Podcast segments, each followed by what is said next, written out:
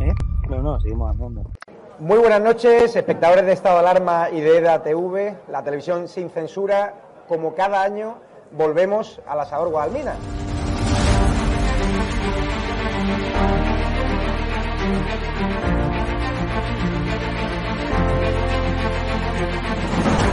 ¿Por qué te gusta lo que hacemos? Porque es la verdad. Está muy bien está muy contenta. Señora, ¿les ha gustado el programa?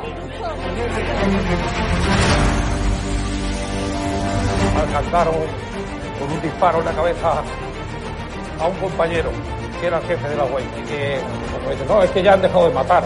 Parece que Franco está matando todavía.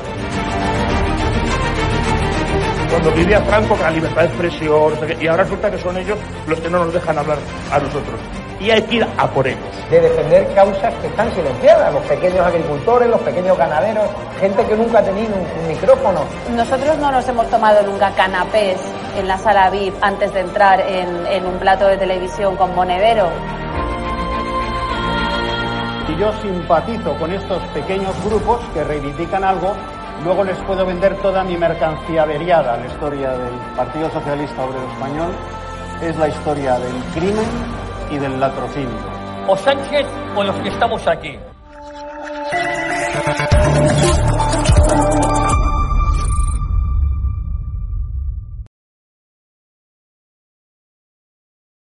Estado de alarma, les doy la bienvenida a un nuevo programa diario en el que vamos a hablar de muchos asuntos de la actualidad. Perdonen por mi luminosidad, puede que sea un tanto precaria, pero es que me estoy tomando muy en serio el plan de ahorro energético de Pedro Sánchez y del gobierno socialcomunista, así que bueno, estoy medianamente a oscuras para ahorrar luz, como ustedes se podrán imaginar, aunque bueno, no es una situación agradable para ningún español, ¿no? Pero me solidarizo también con todos aquellos que, bueno, tienen que apagar ciertos electrodomésticos en casa porque el consumo cada vez es más caro. Así que bueno, a lo que iba, vamos a hablar de muchos temas importantes y es, por ejemplo, la actividad parlamentaria que se retomó hoy en el Congreso de los Diputados, en la que se ha hablado de principales asuntos muy controvertidos, como pueda ser, por ejemplo, el nuevo decreto que quiere o que plantea ampliar el gobierno para bueno, eh, restringir ¿no? eh, el consumo eléctrico. Pedro Sánchez pretende ahorrar energía con algunas medidas que son restrictivas para muchos autónomos y para comercios y partidos como Vox han expresado su total rechazo. Además vamos a ver también, de, vamos a hablar del, del tema principal del día, que es la aprobación de la ley del solo sí es sí, que lo que hace es principalmente condenar a aquellas personas que bueno, han sido denunciadas falsamente y que no gozan de la presunción de inocencia, como es el caso de los hombres. ¿no? Y vamos a comentarlo también con nuestros tertulianos, que son los que hoy nos van a iluminar con sus estupendas reflexiones, como hacen siempre. Así que saludo ya a Marta Sanz, que está con nosotros. Marta, muy buenas noches, y a Rafa Belmonte. Buenas noches. ¿Qué tal? Buenas noches, gracias. Rafa, quería preguntarte lo primero, porque hoy se ha aprobado la ley del solo sí. Sabemos cuál es la posición de Vox, que siempre ha sido muy contundente en torno a la ideología de género, pero el Partido Popular imagino que va a seguir eh, bueno, denunciando las políticas del Ministerio de Igualdad, que básicamente no están salvando a ninguna mujer y que tampoco evitan ¿no? que el incremento y que el número de violaciones siga subiendo. ¿A vosotros qué os parece esta, esta nueva ley que aprueba el, el gobierno, que no salió antes por una errata y que ahora, pues, eh, para alegría de Irene Montero, se ha, se ha echado adelante.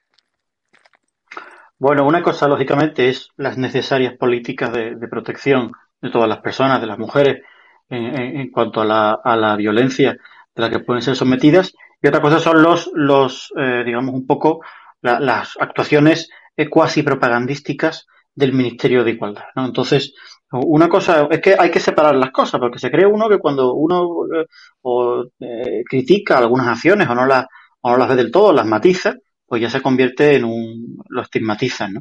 Y no tiene, es que no tiene nada que ver, no tiene nada que verse. Se puede ser perfectamente defensor de, las mujeres de la, y, protector de, de, digamos, de, de su honor y, de, y, lógicamente su físico, sin tener que, sin tener que prestarse muchas veces a la, a las medidas de propaganda de Irene Montero, ¿no? Que lógicamente, bueno, es un poco el, el modus operandi que ha venido desarrollando hasta ahora y, y bueno, el que, el que, el que lógicamente le queda en, en, esa, en esa huida hacia adelante en el que creo que está el gobierno de Pedro Sánchez. ¿no?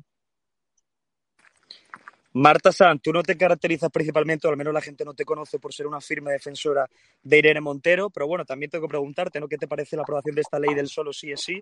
Porque venimos con una campaña de igualdad marcada por la polémica, con el cartel de las personas, en fin, eh, de la playa, que fue denunciado por muchísimas influencers, por en fin, muchísimas personas que se dedican principalmente al mundo de los medios de comunicación. Vemos también cómo Irene Montero en cada una de sus campañas pues, no suele acertar y ahora prueba esta ley que lo que hace principalmente es vulnerar la presunción de inocencia del hombre y además, eh, bueno, obligar ¿no? a las personas a que presenten algún tipo de documento o que puedan corroborar o que puedan demostrar que han tenido un consentimiento a la hora de retomar o de, o de bueno, perpetrar alguna relación sexual. No sé si a ti te parece bien o te parece un disparate, ya que es muy complicado, ¿no? Demostrar que, en fin, ha recibido un consentimiento, ¿no? ¿Cómo lo hacemos? Es, es, algo, es algo interesante. ¿Qué te parece?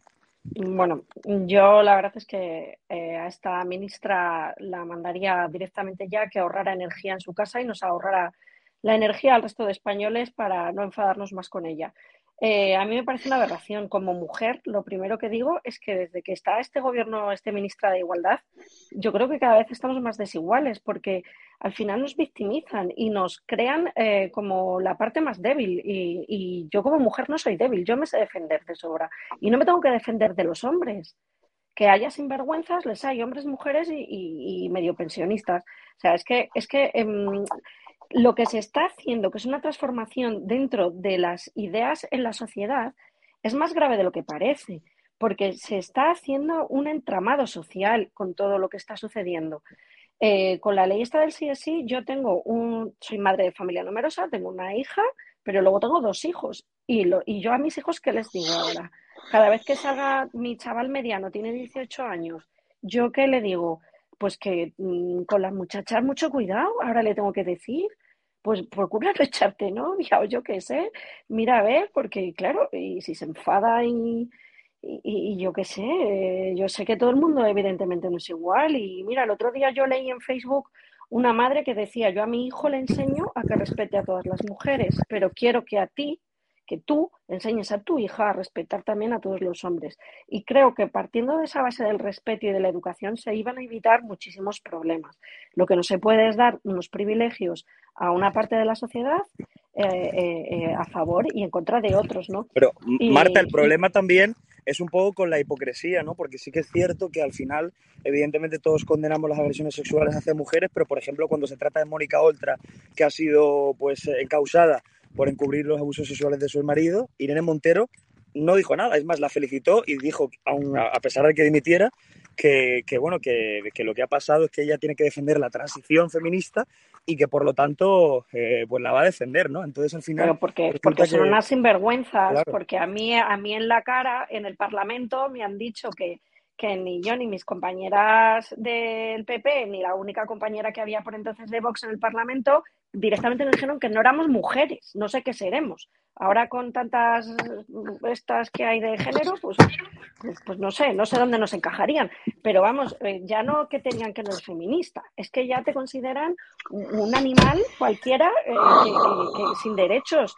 Y, pero porque son, eh, eso es porque es en la parte de la izquierda. Si te, si te sitúan en el centro derecha, ya las mujeres no tenemos los mismos derechos. Mónica Oltra, evidentemente, pues tiene todos los derechos de su presunción de inocencia, cosa que debería de tener cualquier español y desde luego mm, cualquier hombre que, pueda defenderse con la igualdad que, se merece, ¿no? Que, es que debería de ser así y desde luego que hay una hipocresía grandísima, pero claro, la vara de medir de la izquierda ya sabemos dónde está.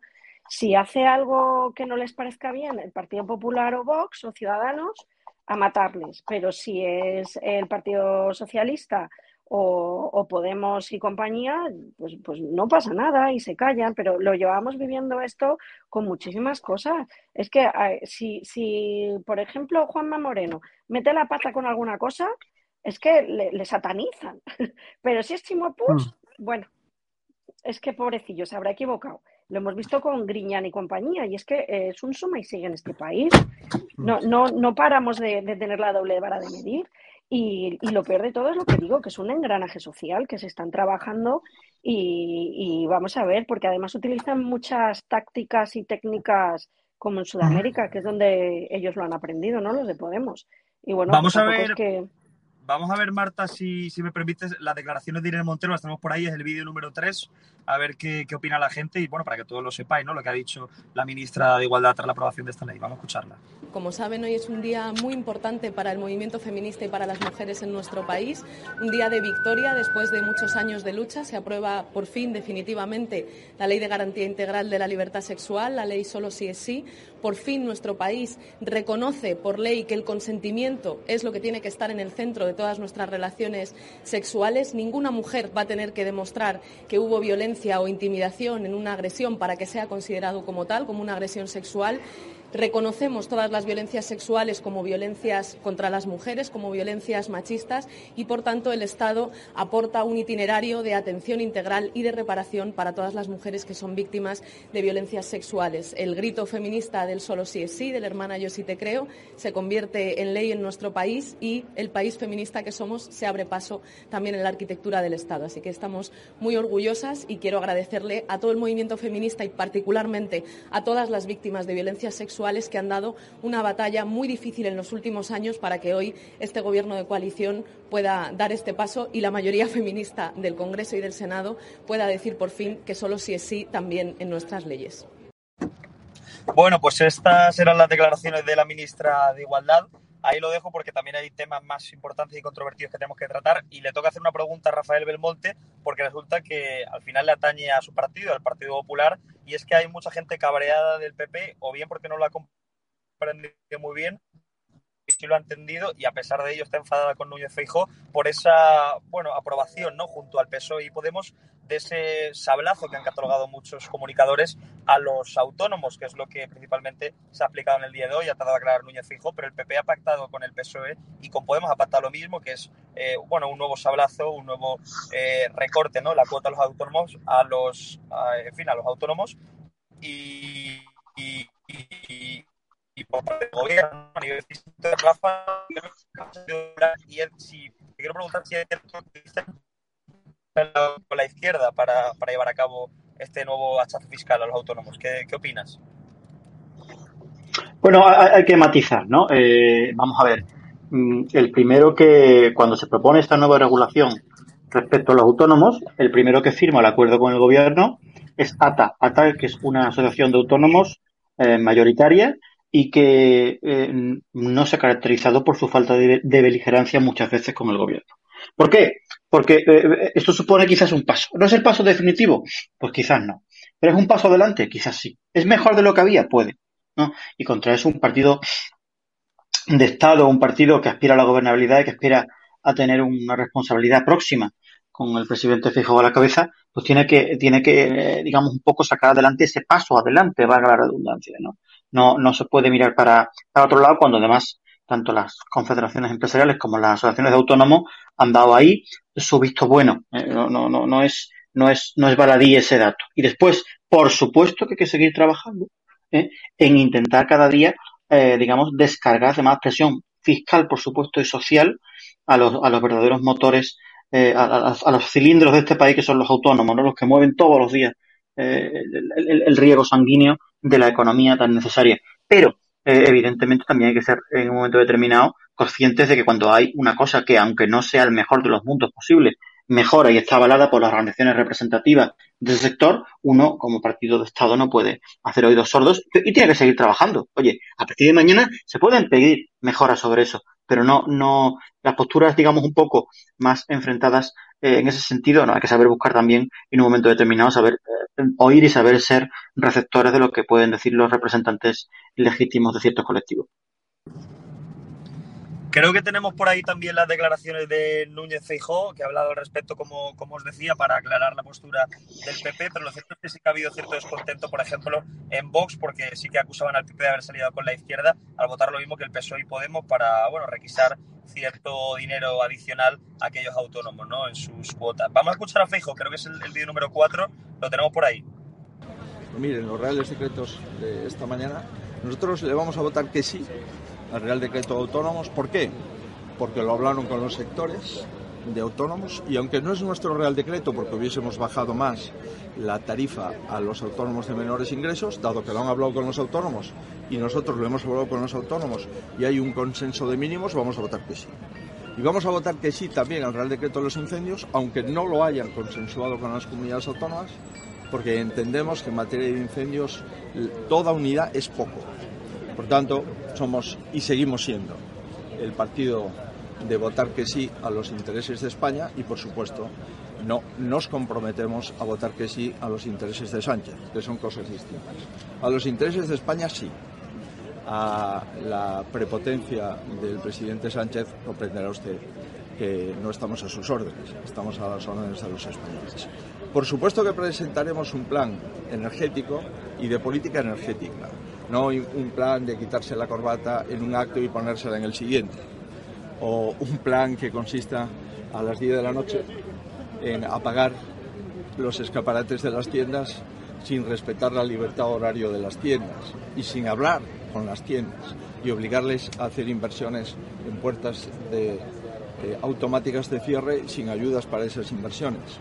O, por ejemplo, seguir financiando con el tope del gas en más de 300 millones de euros a los consumidores franceses con dinero público español.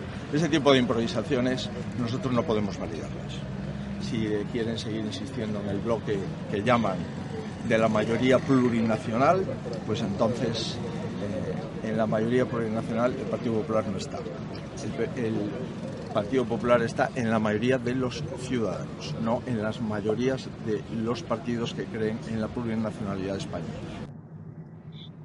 Marta Sanz, no sé si te convencen las declaraciones o la explicación que ha dado Feijóo ya que, por ejemplo, líderes que tú muy bien conoces como Inés Arrimadas han atacado duramente, de hecho fue de las primeras en comentarlo, al Partido Popular acusándoles de no ser liberales y de, bueno, estar en contra o al menos haber atacado a los más humildes o a las personas más vulnerables, decía que son los autónomos. ¿Qué te parece la declaración que hizo Arrimadas atacando al, PP? Y no sé si te convence esta declaración de, de Feijo. Bueno, pues por un lado, eh, Inés Arrimadas busca su espacio. Eh, evidentemente, el Partido Popular no es un partido liberal, es un partido más bien conservador. Entonces, bueno, Inés, eh, me imagino que lo que está tratando de hacer es seguir marcando en el espacio en el que ella se quiere mover. Ella conoce el mundo del autónomo.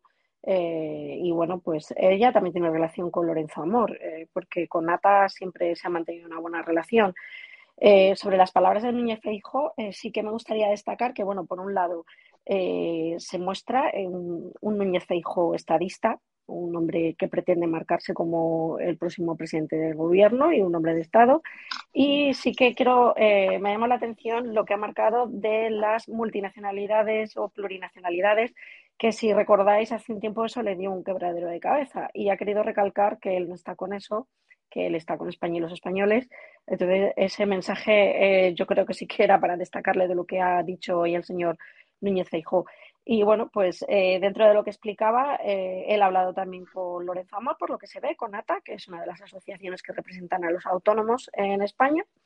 se supone que es una de las más grandes y le tiene que haber convencido para que, bueno, Lorenzo Amor estaba de acuerdo ¿no? con, con esto. Entonces, eh, las explicaciones, pues bueno, pues, pues, pues no hay mucho más que hablar. Eh, Núñez Feijó ha dejado bien, bien clara la posición y que está con los autónomos y bueno, pues habrá que demostrarlo porque el día que, llegue al gobierno, que así será, eh, que llegará a gobernar, porque yo creo que sí que llegará a gobernar Núñez Feijó, eh, pues veremos a ver qué, qué, hacen, que no pase como en la época de Montoro y de Rajoy. Es que sido Montoro, me acuerdo yo mucho de él, que iba con los, con los impuestos y demás. Me cago en la leche. Porque además yo voté a Rajoy y todo lo que yo, por lo que yo voté a Rajoy, ni una que cumplió, la verdad. Así que bueno, vamos a ver lo que pasa, pues porque ya sabemos que, que, que en cada momento que se encuentra cada uno, pues así hace. Pues Rafael Monte, no sé qué te parece la, valoración que hacía Marta Sanz y sobre todo quería preguntar también si te ha sorprendido que Ciudadanos, que Inés Arrimadas, haya atacado tan duramente a, a por esto y os haya acusado de no ser liberales, de ir en contra de los autónomos y que le parecía una vergüenza, ¿no? Esta alianza, o al menos este pacto o esta votación, ¿no? Eh, junto a PSOE y Podemos. ¿Tú no sé, ¿crees que, en fin, arrimada lo que quiere buscar, como decía Marta, en su espacio? Y si crees también, como decía o como resaltaba Marta, de que Feijóo va a cumplir con los autónomos o, no, ¿qué piensas? Bueno, yo estoy convencido de, empezando por el final, de que el presidente Feijóo va a cumplir con los autónomos porque, eh, primero, que es una persona que en su gestión ha, demostrado eh, la, digamos, solidez de sus compromisos y en segundo lugar porque eh, ejerce la virtud de un diálogo moderado y amplio con cualquier capa de la sociedad, ¿no? Eso para, para empezar, ¿no?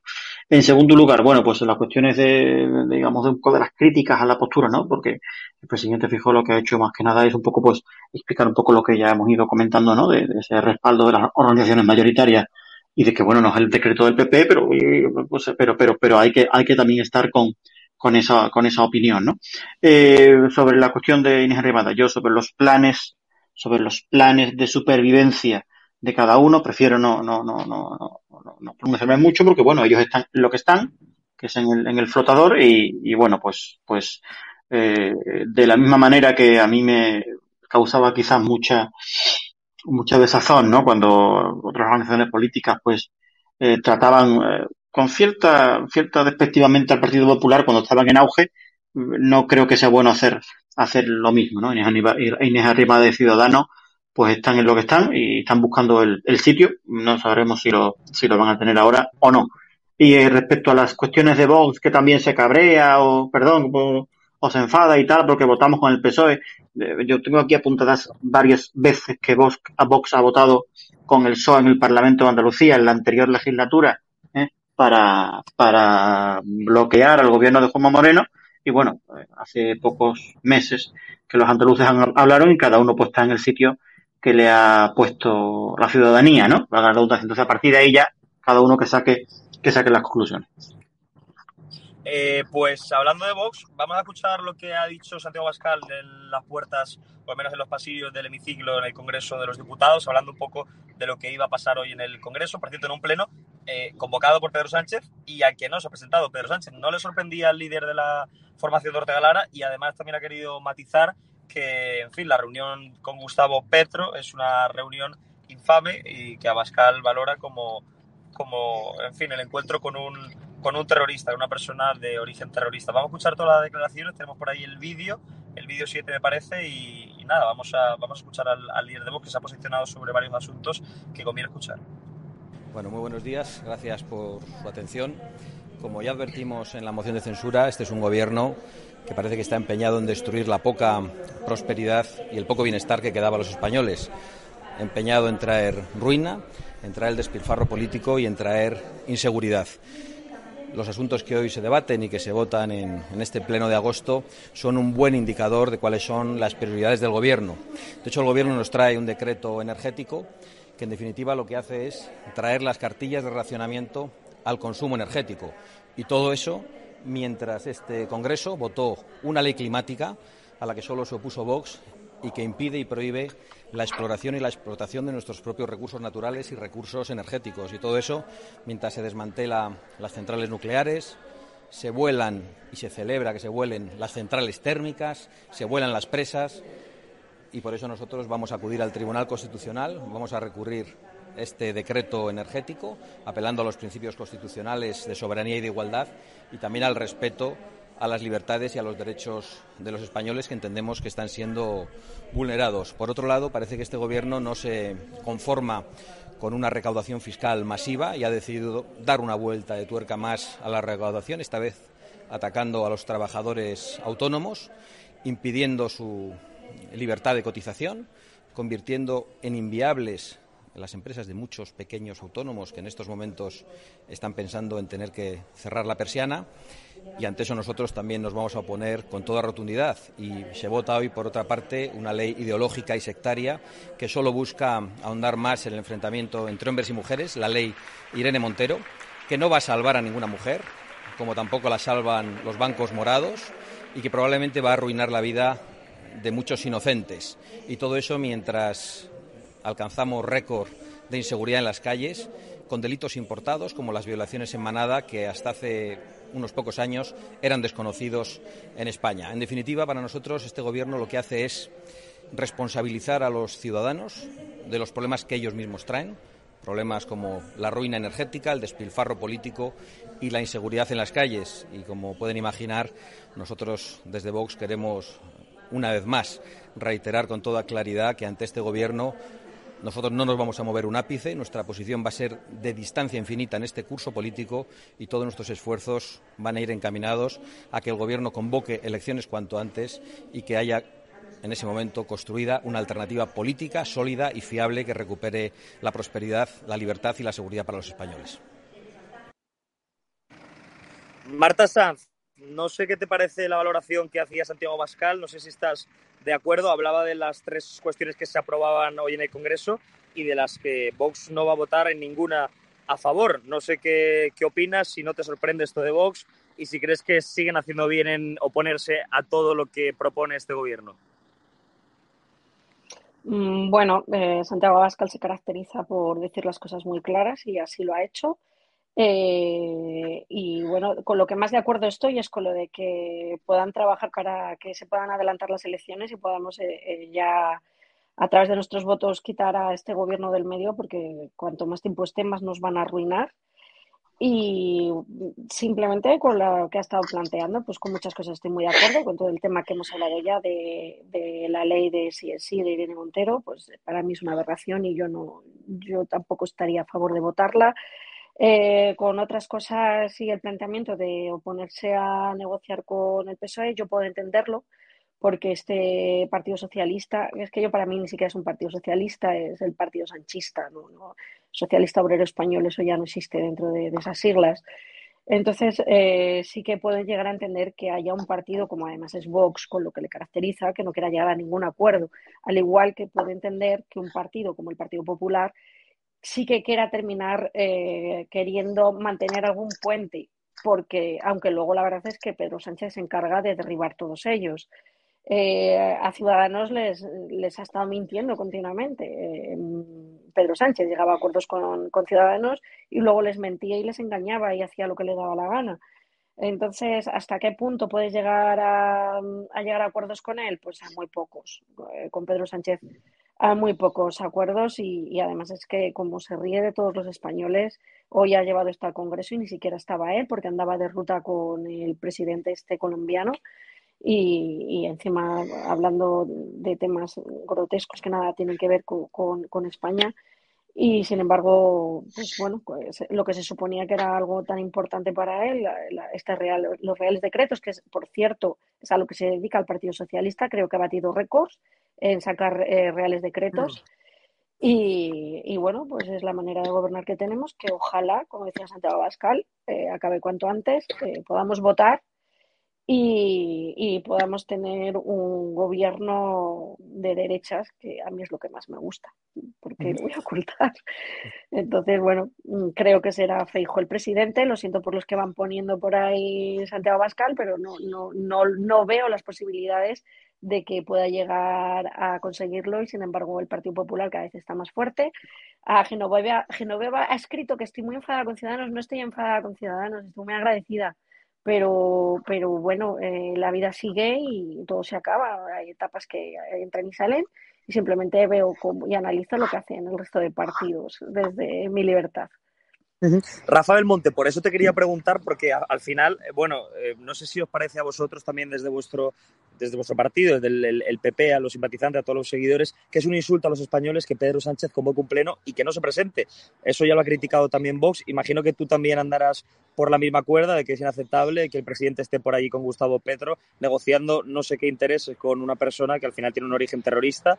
Y, bueno, también qué opinas de, de lo que comentaba Marta. ¿Tú crees que Vox acierta diciendo que nunca va a negociar con este PSOE, nunca va a negociar con Sánchez. ¿Crees que para gobernar hay que llegar a acuerdos con el Partido Socialista? Al final a vosotros también se os ha criticado mucho por ello, pero ¿crees que seguís haciendo bien en tenderle la mano a Sánchez en ciertos asuntos?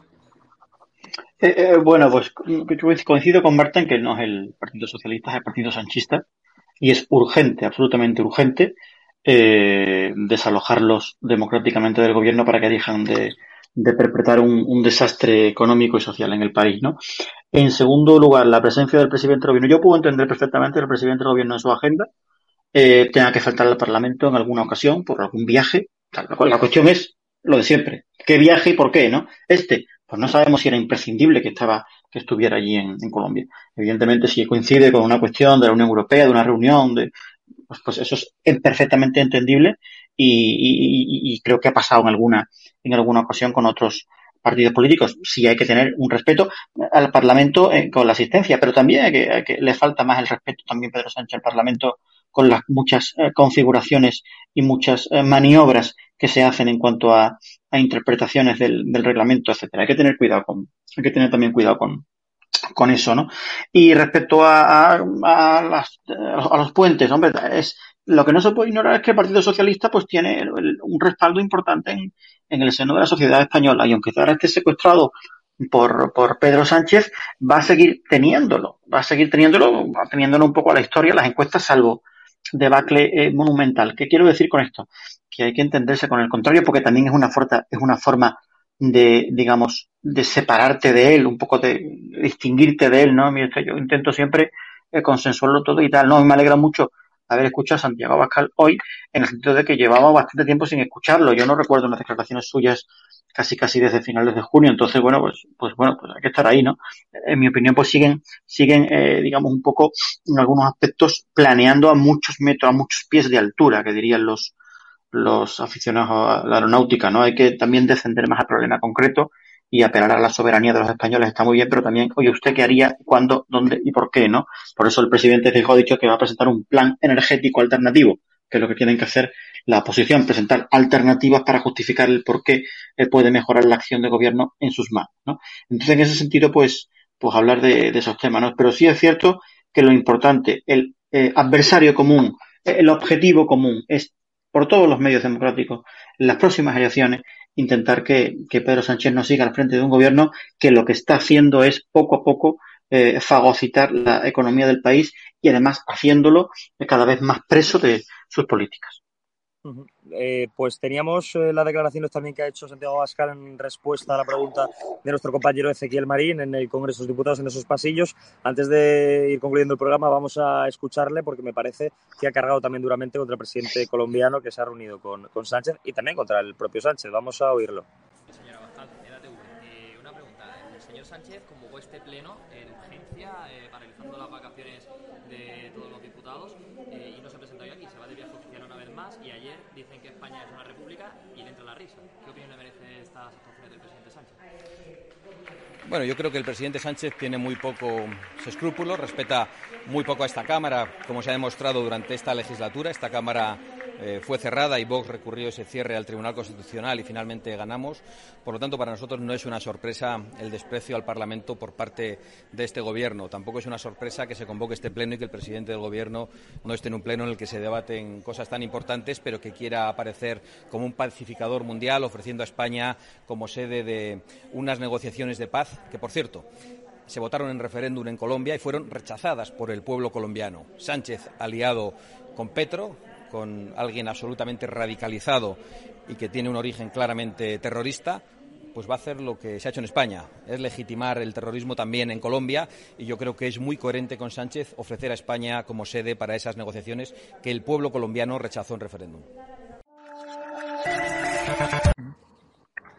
Marta Sanz, eh, te quería preguntar porque lo cierto es que Santiago Abascal hacía un análisis bueno, bastante amplio sobre la reunión con Sánchez y decía principalmente que lo que quiere Sánchez es promover también o al menos blanquear el terrorismo o los mismos objetivos que tiene, que tiene Petro en Colombia aquí en España. Decía algo así como que quería traerlo o que quería compartir las mismas eh, ideas. Pero lo cierto es que, aunque algunas personas, por ejemplo, de la izquierda, que nos critiquen por comentar estos asuntos y que nos dicen que somos trasnochados por hablar de la ETA, Marlasca, bueno, no sé si tenemos la noticia, creo que no, pero ha aprovechado durante este verano para acercar a más presos a las cárceles del País Vasco. Entonces, tú al final, bueno, no sé si coincides con Vox en esta reflexión, en esta postura de que es posible de que Pedro Sánchez busque aliados precisamente para seguir fomentando eso desde el gobierno de España. Bueno, así, mira, aquí la tenemos, el blanqueo a ETA, el acercamiento a los presos, aquí está la noticia que se a Libertad Digital, me parece que hoy, que Marlaska aprovecha el verano para hacer un traslado masivo de presos de ETA al País Vasco y a Navarra. Abascal habla de terrorismo, Sánchez se reúne con Petro. ¿Crees que está todo enlazado? No sé si compartes con vos este asunto. Eh, bueno, hay una cosa eh, que sí que está clara, ¿no? Que, bueno, por un lado es esto de Marlaska, desde que él es ministro del Interior, eh, ha habido, se ha ido llevando a cabo y efectuando lo que le sugerirá el partido heredero de la ETA, que es Bildu, y por lo tanto van acercando a los presos de ETA.